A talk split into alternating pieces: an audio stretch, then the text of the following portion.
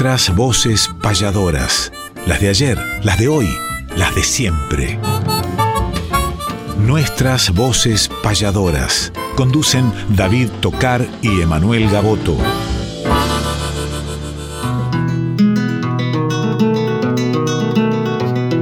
Sábado matutinal, hay una cita obligada al ritmo de una payada de un arte tradicional, folclórica y nacional, nos da las huellas sonoras para que por estas horas, donde el encuentro nos llama, disfrutemos del programa nuestras voces payadoras.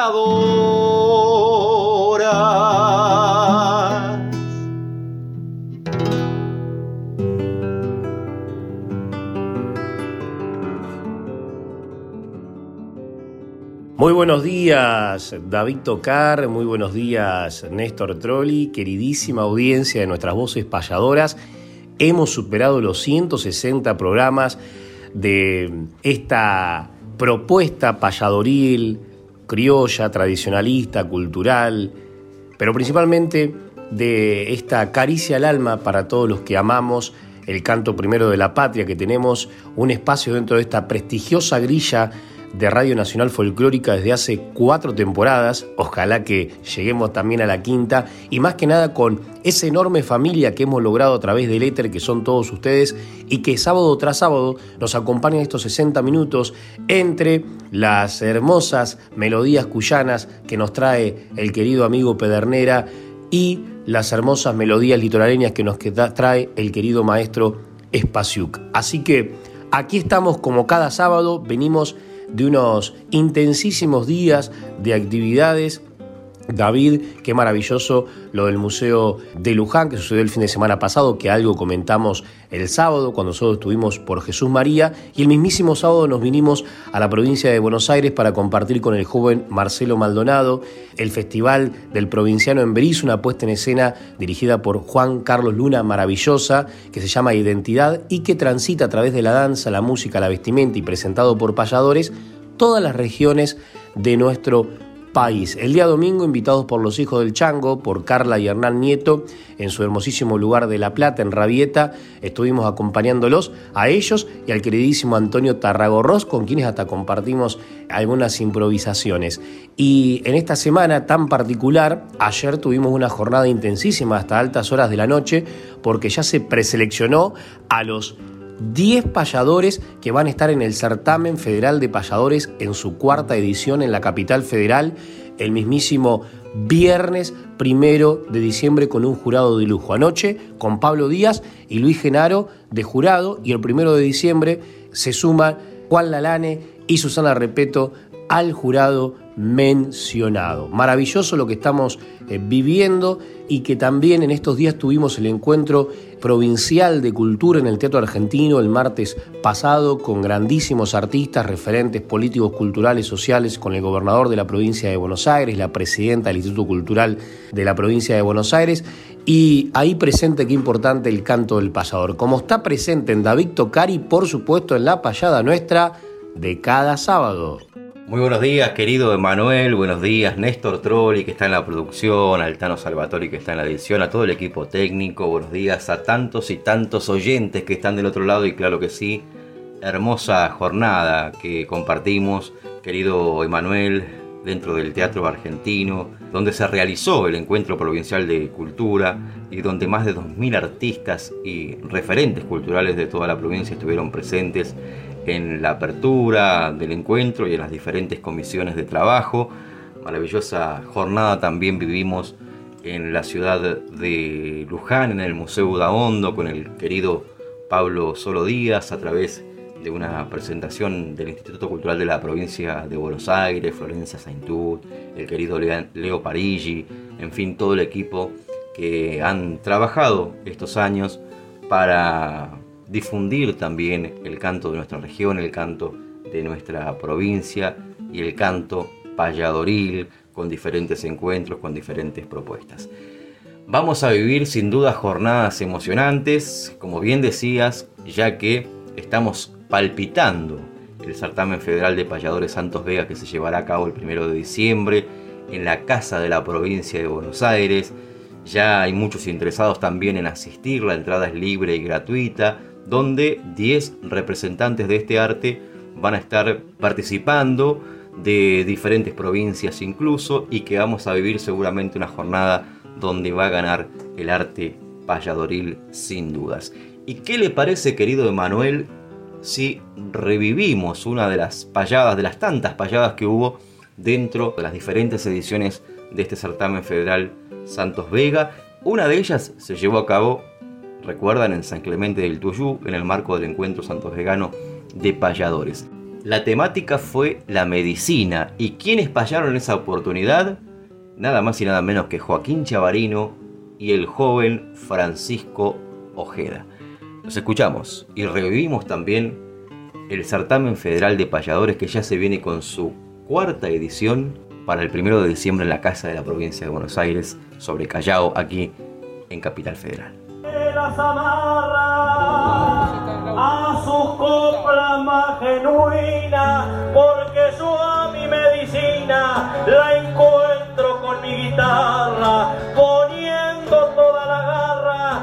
Todos los que llegaron y por ellos que estudiaron les dejo este verso altivo, por esos facultativos que tantas vidas salvaron.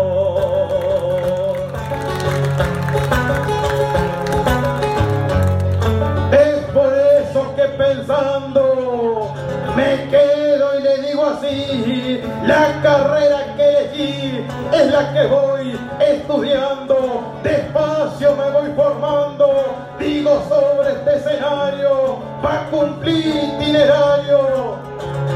En los días cuando hay males, para curar los animales, estudio veterinario.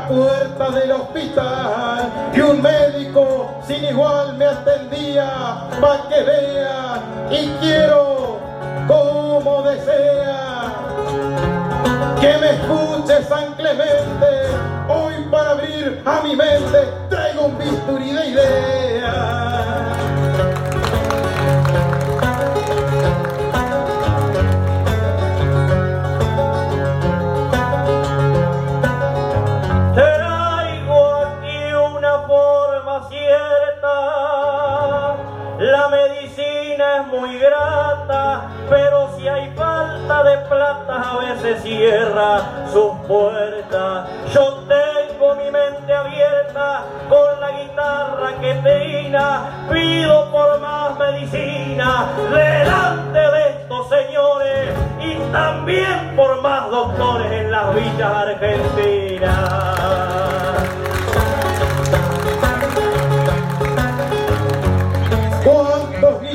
que sufriendo se encuentran que lo detalle, ciertos que andan por las calles, nosotros lo estamos viendo, la patria se está perdiendo, hay que levantar, opino, si lo dijo Chiavarino, es por eso, con amor, que trabajen con amor, médicos son argentinos.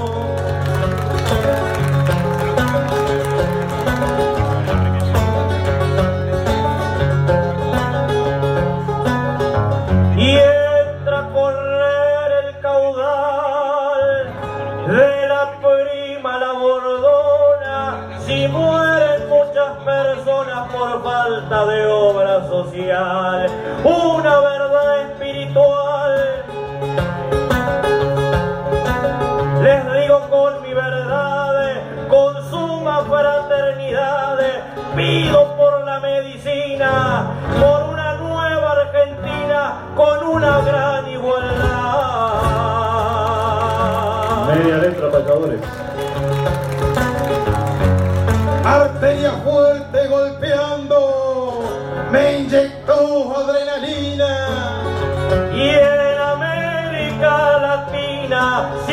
Cicatrices voy cerrando. Mi sombrero voy sacando y aquí sentado se queda.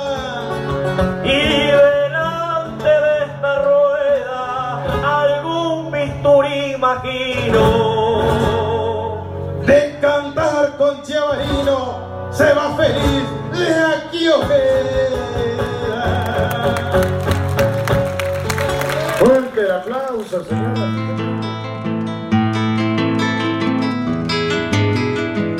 Para saber de una obra, dónde nació y cuándo fue, que el autor nos cante y cuente en qué se inspiró y por qué.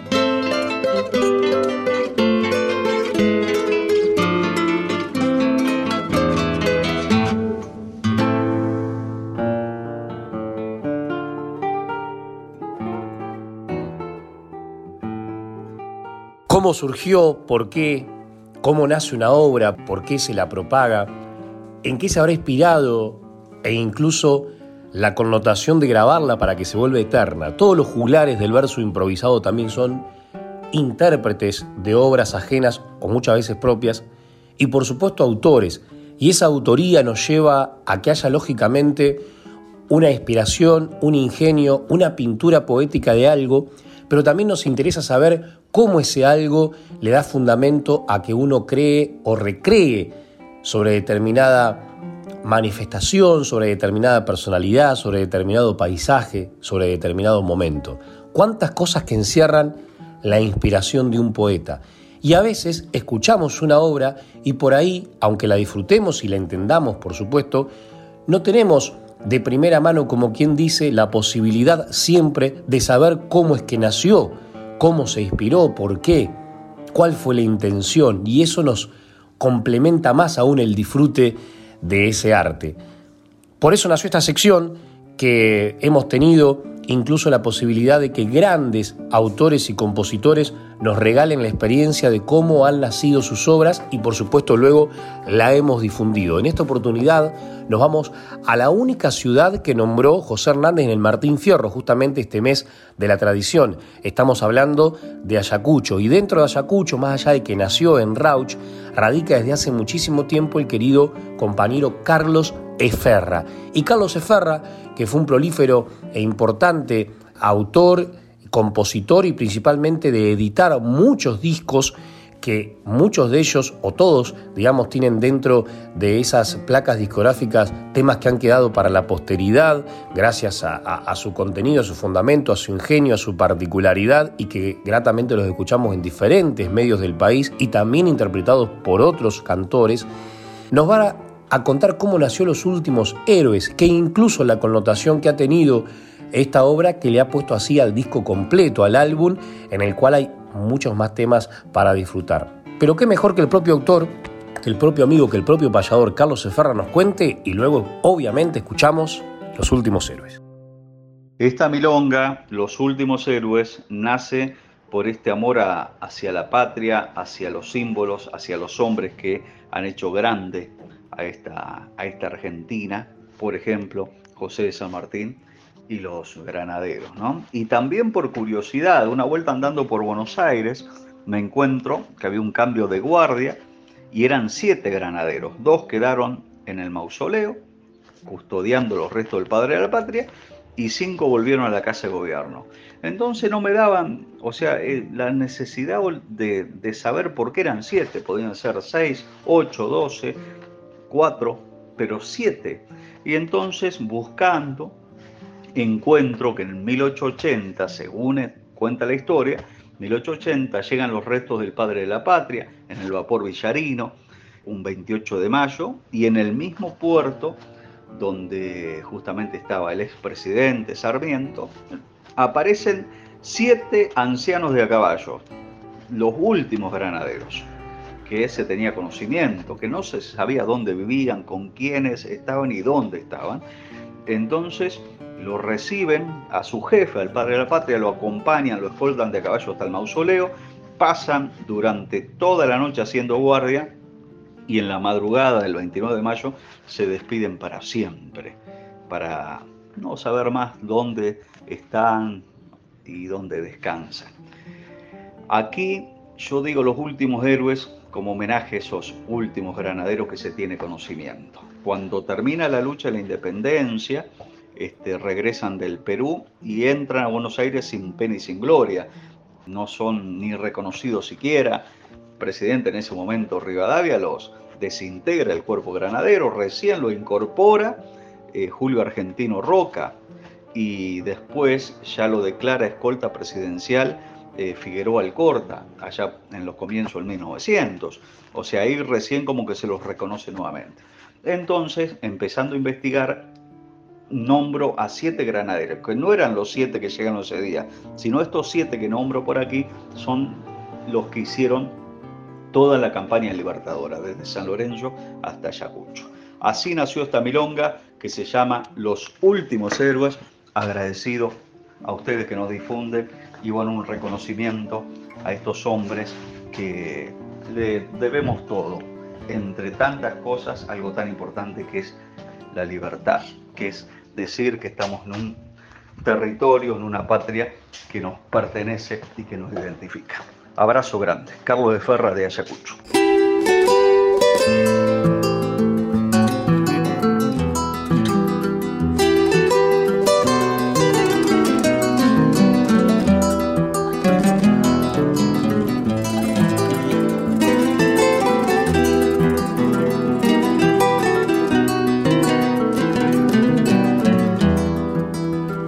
Aquel día de mayo de 1880, sin que nadie ordene, se los vio llegar hasta el mismo puerto, montando a caballo a los siete héroes de la libertad.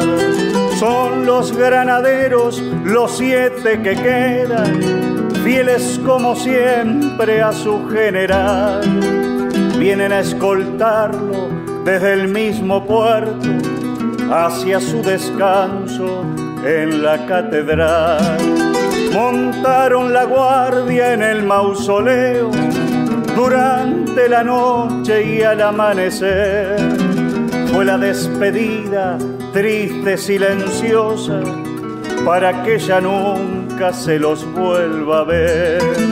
Y así se perdieron los últimos héroes como yo más de uno se preguntará en dónde vivía, con quiénes estaban, quién sabe a dónde hoy descansará.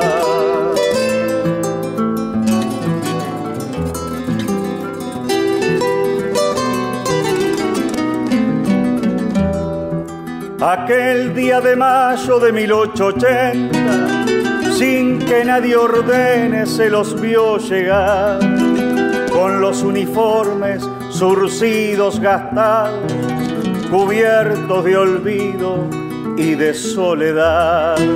Como aquel día de 1812, están nuevamente formados al fin, fieles y orgullosos, brindándose enteros como en las batallas junto a San Martín.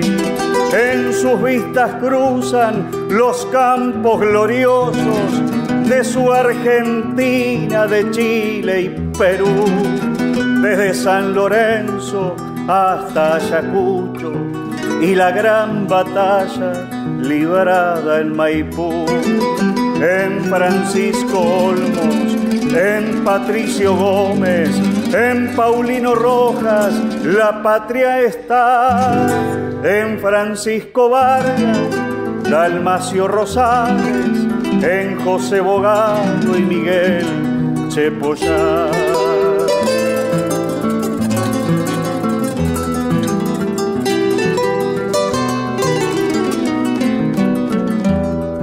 Aquel día de mayo de 1880, sin que nadie ordene, se los vio llegar, cubiertos de heridas por tantas batallas, cubiertos de olvido por la sociedad.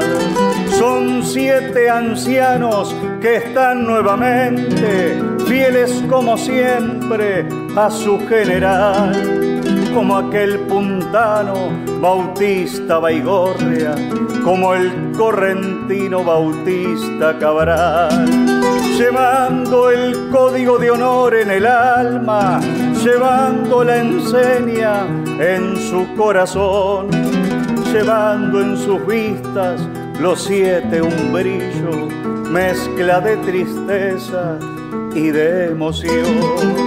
Y así se perdieron los últimos héroes, como yo más de uno, se preguntará en dónde vivían, con quiénes estaban, quién sabe a dónde hoy descansará. En Francisco Olmos, en Patricio Gómez, en Paulino Rojas, la patria está en Francisco Vargas, Dalmacio Rosales, en José Bogado y Miguel Chepoyá. Y así se perdieron los últimos héroes. ¿Quién sabe a dónde hoy descansarán? Nuestras voces payadoras.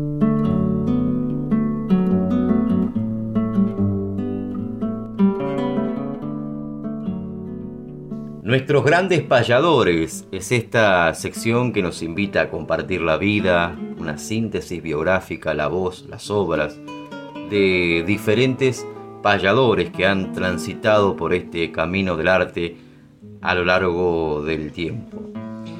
Y un día como el de hoy, un 18 de noviembre, pero del año 1896, nació Víctor Galieri y vamos a remontarnos a un libro, El arte de los payadores, con una edición de la editorial Berruti allá por 1959, y que su autor fue nada más y nada menos que Ismael Moya.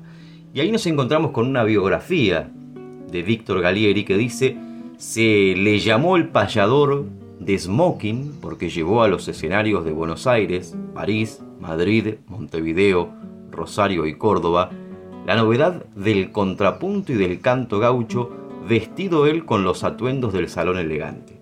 Nació Galieri en Rosario, un día como el de hoy, un 18 de noviembre de 1896. Sus primeras payadas las realizó en su provincia natal, donde alternó con los mejores cultores del arte popular. Desde muy joven comenzó a recorrer el país como sus viejos maestros, alternaba la payada propiamente dicha por el canto individual y poco a poco fue prefiriendo este hasta consagrarle toda su atención, digo al repentismo. Le decían el zorzal rosarino y con este bello sobrenombre subió a muchos escenarios. Allá por 1926 se trasladó a París y luego a Madrid, donde obtuvo éxitos. De regreso al continente, actuó en los teatros 18 de julio de Montevideo y Nacional, Maipo Comedia de Buenos Aires, en los de Rosario y Córdoba, en el Café Sol de Mayo de Rosario, fueron memorables sus presentaciones. Víctor Galieri fue payador, cantor, actor y recitador. Su personalidad artística alcanzó relieves señalados desde 1925. Carlos Gardel formuló conceptos alentadores sobre Galieri, de quien fue admirador y amigo. Tan firme era su vocación por el canto y el recitado, que no obstante hallarse quebrantado por una gravísima dolencia, continuó su labor en los escenarios con un entusiasmo juvenil. Ahogaba el padecer con su propio canto. Murió Galieri un 7 de mayo de 1954 y desde entonces todos los años gimen las guitarras sobre su tumba en la Chacarita, evidencia de que este payador ciudadano que hizo gastar a los públicos de París la ternura de nuestros estilos y la alegría de nuestras milongas supo sembrar emociones duraderas en el alma del pueblo. De enorme difusión es el estilo Ancina es la madre mía, su música y letra pertenecen a Víctor Gallieri. Incluyó los versos fragantes de sencillez y sentimiento que vamos a escuchar ahora en la voz de otro grande, querido y recordado payador argentino. Roberto Airala nos canta de Víctor Gallieri, Ancina es la madre mía.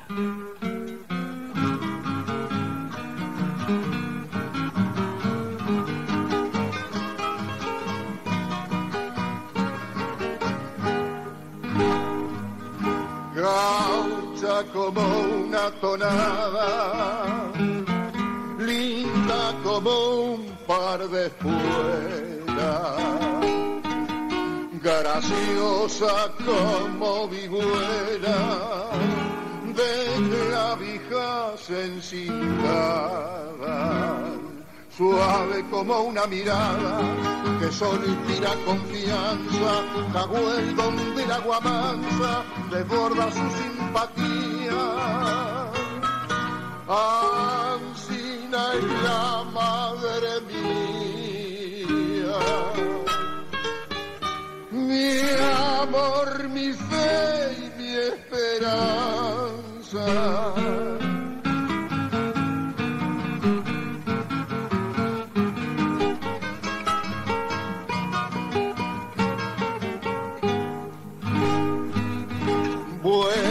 Como el pan bendito, sentida como reproche, sublime como la noche que abarca hasta el infinito alegre como un cielito, criollasa como el apero, servicial como yejero, entradora como pena. Ancina es mi madre buena.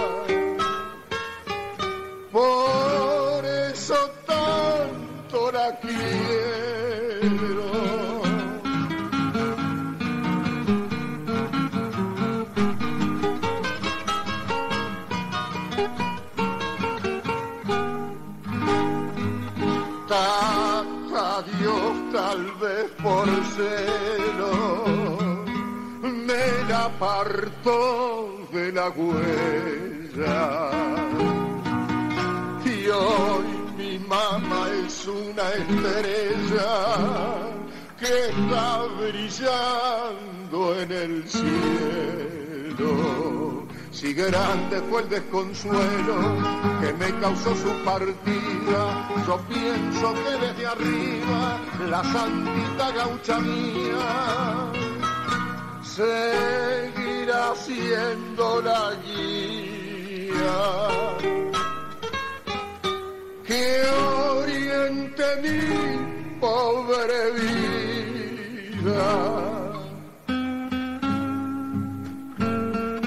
Dios, tal vez por celo, me la apartó de la huella y hoy mi mamá es una estrella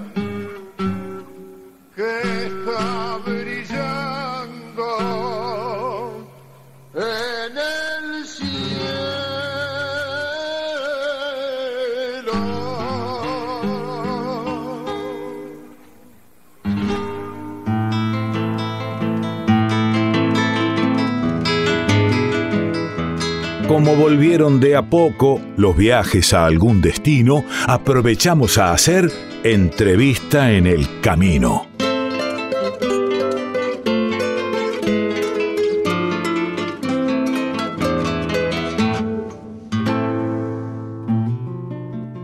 Entrevista en el camino y nos trae el camino a un paraje rural que se llama Lomas de Salomón, rodeado de llanura, de árboles, de pájaros cantando y de muchos recuerdos. Aquí nació la maestra payadora Susana Repeto, la que estuvo el día sábado pasado en ese gran festival en Madariaga, recordando la tradición, la que va a estar como jurado en el certamen federal de payadores Santos Vega y la que sigue editando libros, discos y haciendo un programa desde hace 30 años que se llama La voz del payador.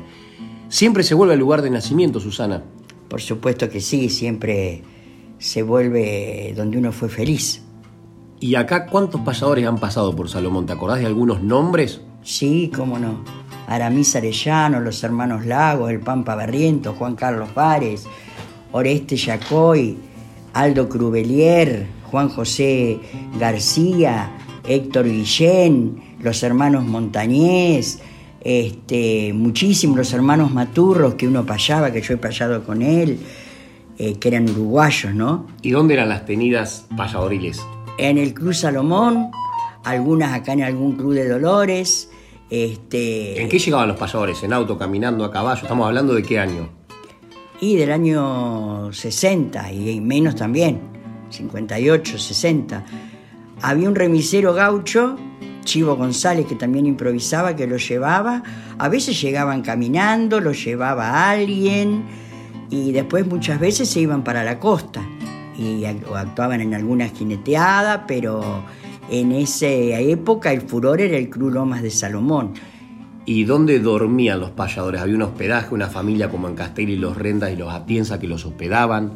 Exactamente, en un hospedaje que había en Dolores, el Hotel de Vega, y muchos en casas de familia que lo hospedaban como lo que vos mencionaste. ¿Y cuáles eran los payadores de acá que compartían con esos payadores que verían? Estamos hablando del año, fíjense ustedes, 1960 aproximadamente, hace 60 años. ¿Te acordás de, de algunos de ellos, de esta región?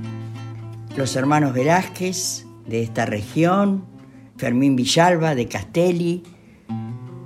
Después de esta región, no, no. Bueno, Crubelier, que era de Lesama, ¿no? Claro, Crubelier, sí, sí, que era de Lesama. Yo me, encerraba un poco más acá, ¿no? Este, Fermín Villalba ya dije, Videgain también, este, Videgain también, y era el auge de los payadores uruguayos. Bueno, Felipe Luján Arellano, argentino, después radicado en Uruguay. Este, también llegó muchísimas veces, incluso se ha quedado en nuestra casa, pero era que respondía a la gente masiva y se llenaban los encuentros de payadores. Sí, sí, sí, se llenaban los encuentros de payadores, sí, sí. Eran con, con, amplificación, ¿verdad? Ya había sonido, micrófono. Había micrófonos, sí, sí, había micrófonos.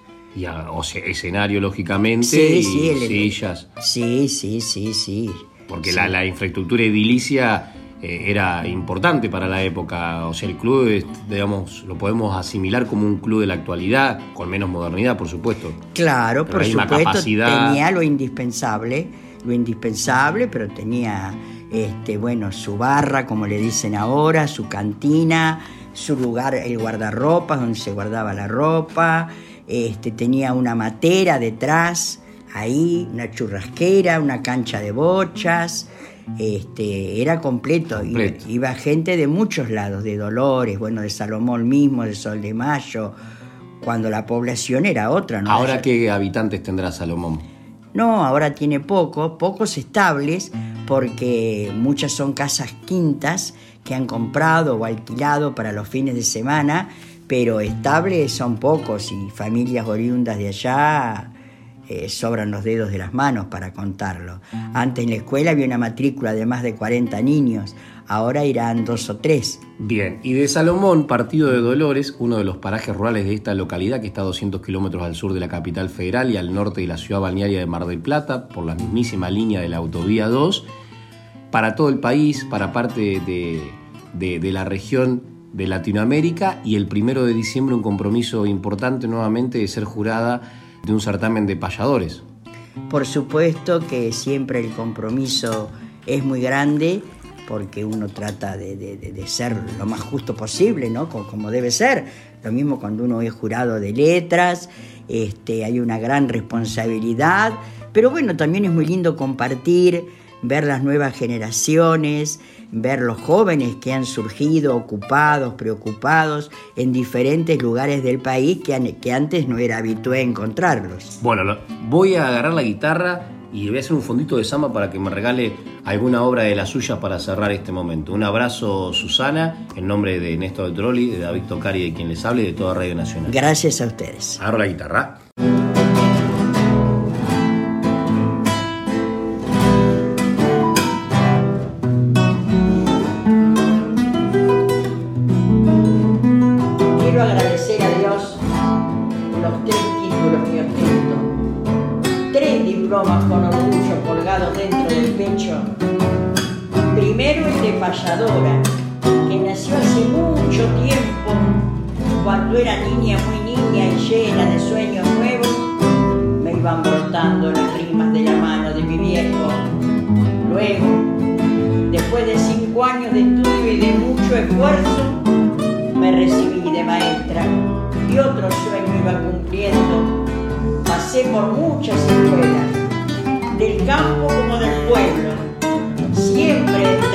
A los niños lo más puro, lo más bueno, y fue mi premio mejor, una sonrisa de ellos. Una esperada mañana un llanto rompió el silencio, abrían como dos flores, dos ojos color del cielo, ahí el título de madre, con ansias y amor estreno, qué sentimiento profundo que describirlo no puedo. Solo sé que es más grande de los títulos que tengo. Pasó el tiempo, un nuevo hijo puso soles a mi invierno. Otro diploma de honor colgaba junto a los versos que silencié por brindarles a ellos mis días enteros. Chupetes y mamaderas, juguetes por el suelo y se llenaron y de besos. Yo creo que los tres títulos defendí con fundamento. El nombre de payadora he paseado con respeto, con dignidad y mucho amor de maestra cuidé el puesto y le he inculcado a mis hijos los más nobles sentimientos. Nunca sentirán vergüenza de lo que su madre ha hecho y continuaré brindando el corazón porque a la gente le debo todo el aliento y cariño, incentivo que devuelvo con sinceridad y amor para pagar cada gesto. Madre, maestra y falladora, gracias Dios, qué privilegio. Las coplas me van brotando como agua de manantial. Nuestras voces payadoras en la Radio Nacional. El taller de payadores, y hoy vamos a hablar de la palabra esdrújula dentro de la versificación, dentro de la poesía, porque son las que menos usamos además a la hora de crear y también qué reglas existen cuando elegimos una palabra esdrújula como palabra rimante. ¿Qué quiero decir con rimante? Cuando la palabra finaliza uno de los versos y que sí o sí tiene que dar una rima, que puede ser consonante o asonante, pero dentro de la décima es estrictamente consonante, por ende se vuelve bastante más complicado hacer una lección de una palabra esdrújula como rimante, ya que solamente el español posee un 4% de palabras esdrújulas. Las que predominan son las llanas o graves, que en un 80%, le siguen las agudas, que hay un 16%, y recién un 4%, según un estudio que se ha hecho, que de las palabras que posee el español. Así que tenemos un 4% nada más cuando seleccionamos palabras esdrújulas, por eso se evitan tanto dentro de la improvisación, y cuando se eligen estas palabras, palabras esdrújulas como palabras rimantes, puede tener también ciertas condiciones, puede condicionar justamente el contenido, ya que no tenemos tantas posibilidades como si nos da una palabra grave o una palabra aguda. Pero por ejemplo, existen diferentes recursos para utilizar palabras esdrújulas que es no ponerlas como justamente palabras rimantes, sino al final de un verso, sino esconderlas dentro de ese verso. Por ejemplo, elijo una palabra, esdrújula, no sé, América, y digo en mi primer verso, América, mi homenaje, y ya la rima va a ser con homenaje, ¿no? Y quise y dije la palabra que quería decir que era América. Una samba muy popular de Roberto Cambaré justamente utiliza este recurso que es angélica. Si ustedes analizan esta samba tiene muchísimas palabras, por supuesto. Está preconcebida o con un formato muy pensada y además poéticamente maravillosa, pero arranca angélica, que ya es una palabra esdrújula. Después rima memoria con Córdoba de manera sonante. Después dice si un águila, ¿no? Si un águila fue tu cariño. Pero la palabra águila no queda como rimante, sino que queda en el medio. Y después hace lo mismo asonantando alma con lástima. Por allí dice Córdoba, por allí dice árboles, por allí dice álamos. ¿Cuántas veces utiliza palabras esdrújula Roberto Cambarini, esta maravillosa obra que es Angélica?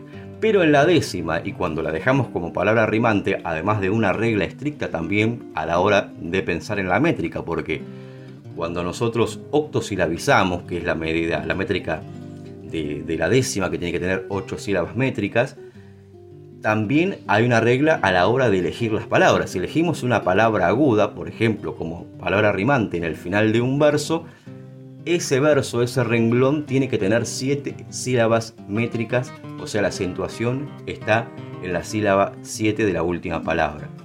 Si elegimos una palabra grave, ya tiene 8 sílabas métricas, no cambia la acentuación, sigue estando en la, en la sílaba 7. Y si hacemos la elección de una palabra esdrújula, tiene que tener 9 sílabas métricas, tampoco cambia la acentuación, ya que la esdrújula propone dos sílabas métricas más, pero siempre la acentuación queda en la séptima sílaba de la última palabra. Pero es bastante más complejo. Puede condicionar el mensaje porque no tenemos tantas palabras esdrújulas como para elegir, para desarrollar una idea, por eso vuelvo a que predominan las graves, que son las que más utilizamos, después las agudas y por último las esdrújulas, hay diferentes obras que están compuestas en décimas, incluso haciendo uso de su conocimiento, diferentes decimistas eligen justamente este ejercicio que muchas veces hemos hecho también en los talleres de payadores para buscar palabras a las que no estamos tan acostumbrados a utilizar. Y entonces cuando proponemos una, ya tenemos que buscar inmediatamente una rima consonante que sea perfecta, que respete todas las reglas de la rima consonante y ahí se hace un poco más complejo. Pero ¿qué les parece si ejemplificamos esto con unas décimas justamente que están compuestas con finales, digamos con palabras rimantes esdrújulas? Vamos a buscar el nombre de Germán Rosario, un repentista de Puerto Rico, Germán Rosario Rivera, el jíbaro de Yumac, que nos va a cantar justamente esdrújulas, así se titulan estas décimas, en el tono tradicional de la querida isla de Puerto Rico, que les cuento además que en el mes de diciembre tendré la oportunidad de visitar nuevamente. Alguna vez lo he hecho con José Curbelo y Marta Swinken. Han viajado tantas veces, años, a estos maravillosos encuentros, la Semana del Trovador y a diferentes actividades, con Roberto Airala, con Rodolfo Lemble, y que en esta oportunidad han seleccionado también mi nombre para que pueda representar esta región, así que doble alegría de llevar la milonga, de llevar la décima, de llevar nuestra tradición a Puerto Rico nuevamente, donde compartimos alguna vez también, querido Emanuel Gaboto, una jornada inolvidable en la Semana del Trovador.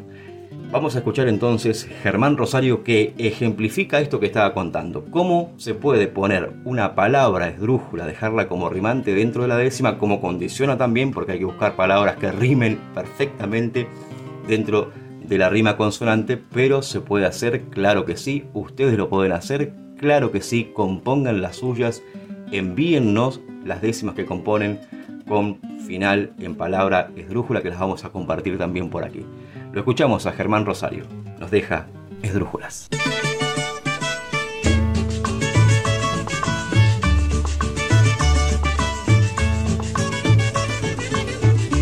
Un magnate aristocrático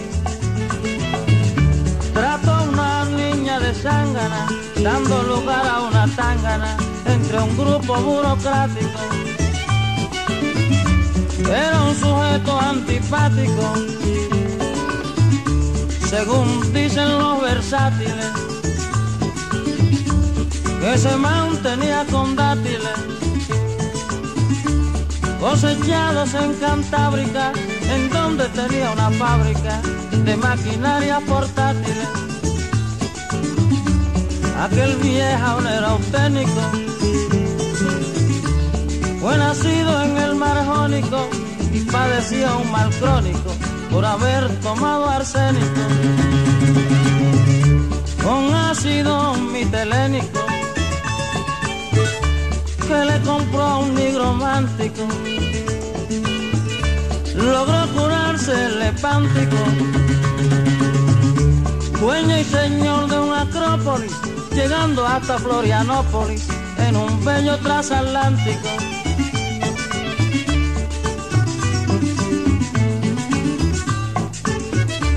Para una obra satánica, compró un pájaro neuróptero y voló en un helicóptero de fabricación germánica. Al fallarle la mecánica, aparato fantástico, haciendo un gesto sarcástico, se coló en un frigorífico y amarizó en el Pacífico el día de su onomástico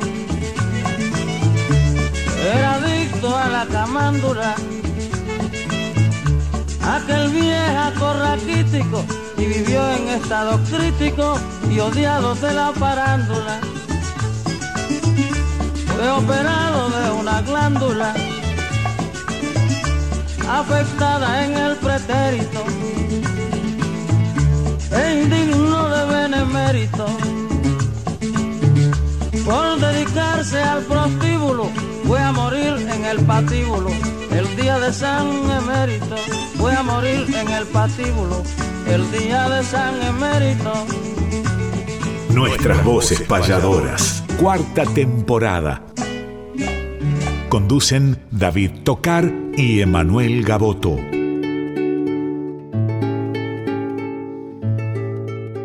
Agenda payadoril que nos lleva a recorrer el mes de la tradición, que realmente ha tenido una enorme y sigue teniendo cantidad de actividades.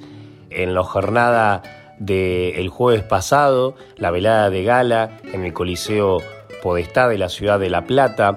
A su vez, la jornada de mañana, incluso en un lugar cultural que se llama La Ferre, que era una ferretería, que es un hermosísimo espacio de cultura. Estarán los payadores después del escrutinio eh, Nazareno Peralta y Facundo Pistone. Lamentablemente no podemos acompañar esta hermosa propuesta, pero sí van a estar estos queridos eh, y jóvenes payadores. También en la jornada de hoy estaremos de visitas en varios lugares. Ahora estamos yendo para La Matanza para dar un taller de payada en lo que tiene que ver con las orquestas escuelas de González Catán. Por otro lado, vamos a estar en esta casa a la tarde, después del mediodía, con Julio Chelco Rodríguez en su hermoso programa. Así que a las 2 de la tarde los invito a que lo escuchen a Chelco. Vamos a estar homenajeando a José Hernández y a la tradición, seguramente con algún invitado sorpresa. Y después también estaremos por la vecina Radio Rivadavia con el amigo Cristian Palacios y, varios artistas importantes en la tardecita de esta jornada de sábado. A su vez, se vienen grandes espectáculos y talleres. El viernes que viene, David, tenemos que andar por Casalins, un paraje rural que pertenece a Pila, dentro del programa Multiplicar, dando un taller de payada también. A su vez les comentamos que el domingo 26 en el pueblo de Gómez, que es maravilloso si quieren realmente despejarse de las grandes ciudades e irse acá a una hora de la capital federal, pueden ir a Gómez con desfile tradicionalista, con espectáculos artísticos y con un día de campo en una población que está entre Bransen y La Plata, pertenece a Bransen, se puede ir por la ruta 215 la continuación de la 44 para que ustedes se sitúen mejor en lo que respecta a la capital de la provincia de Buenos Aires. Está muy cerquita también de la ruta 6, de la ruta 29, que, es la que cruza también Bransen y que va incluso hasta Mar del Plata.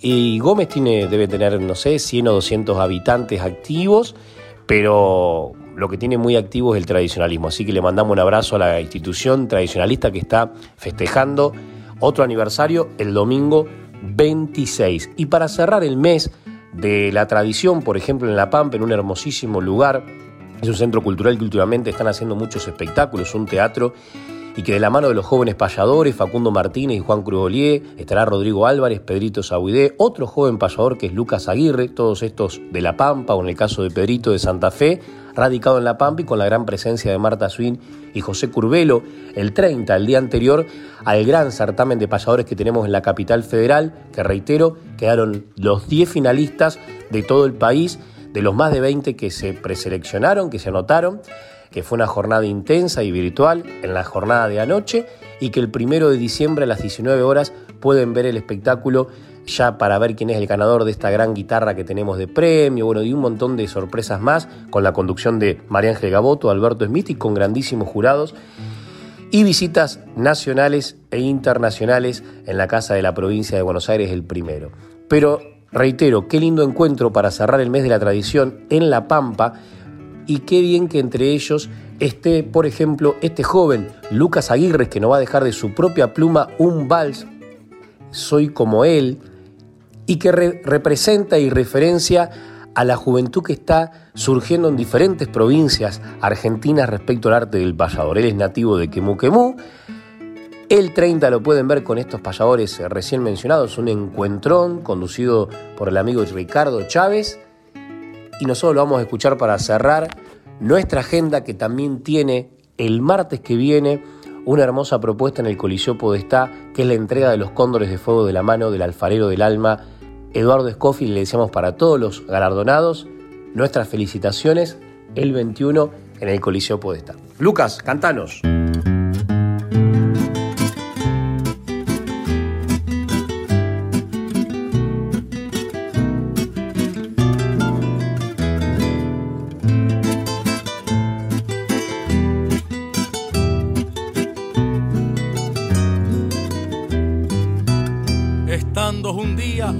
Y mirando las publicaciones que hay en internet.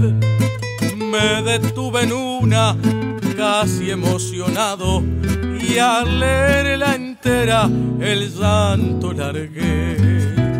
La maestra Yolanda nos cuenta una historia de un niño en su aula que no puede ver y este relato tiene de escenario un jardín de infantes en paso del rey. Cuenta que una niña de la misma sala, al entrar al aula, siempre mira el sol y le dice seño, quedo encandilada y no veo nada igual a sol.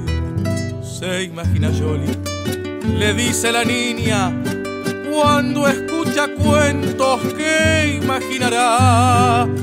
Yo quiero en la clase vendarme los ojos y como él con el alma los cuentos mirar.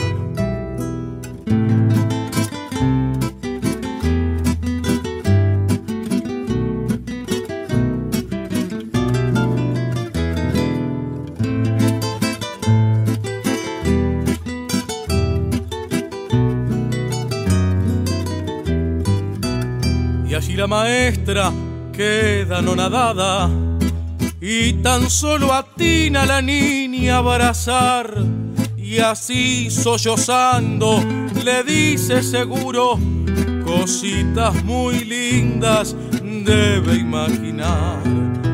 Yo creo que todos con esto debemos entrar en razón, la aptitud copiar, si nada nos cuesta el ser compañeros, dejemos los sueños volar y volar.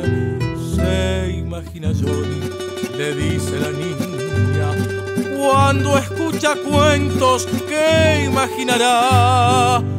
Yo quiero en la clase vendarme los ojos y como él con el alma los cuentos mirar. Yo quiero en la clase vendarme los ojos y como él con el alma los cuentos mirar.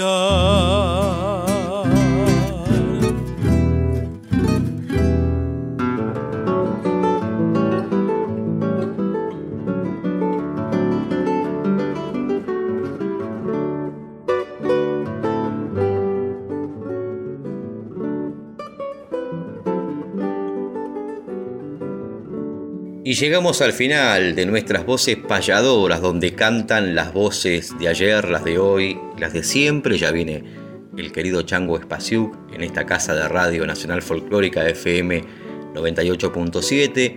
Agradecemos a todo el equipo técnico, a Néstor Trolli que está en la producción, como siempre, y a todos ustedes que están del otro lado, que además de enviarnos mensajes muy lindos, muy alentadores, también comparten la noticia que empieza el programa en diferentes redes sociales, eh, a todas las repetidoras que nos llevan a diferentes provincias, a diferentes apasionados de este arte que a través de las distintas plataformas nos escuchan en muchos lugares del mundo y aquellos que también vuelven a escuchar los programas a través de Spotify y a través de la página de esta querida Radio Nacional Folclórica. Emanuel querido, como siempre, un placer compartir la conducción contigo. Nos volveremos a encontrar Dios mediante el sábado que viene a partir de las 8 de la mañana y estamos a horas de un momento muy importante en nuestro país, ¿no? Donde se pone en juego el futuro de nuestra querida Argentina con dos opciones totalmente diferentes y habrá que decidir entre los que promueven la violencia, la venta de armas, la privatización de los derechos y los que apuestan a la esperanza, la salud, la educación pública libre y gratuita, la cultura, en fin, creo que nunca estuvo tan marcada una diferencia entre dos candidatos a presidente, entre dos modelos de país diferentes y algo que me parece muy importante, dos maneras diferentes de sentir la Argentina de todos. Ya está la taba en el aire, compañero, y qué mejor que unir la despedida con esta temática. Los esperamos el sábado que viene a las 8 de la mañana para seguir compartiendo nuestras voces payadoras. Un sobre. La mano inquieta con la urna es el encuentro y hasta tiene vida adentro en la piel de una boleta. Este rincón del planeta elegirá presidente. Mi ley es no estar ausente. La masa estará esperando que mañana gobernando esté el mejor presidente.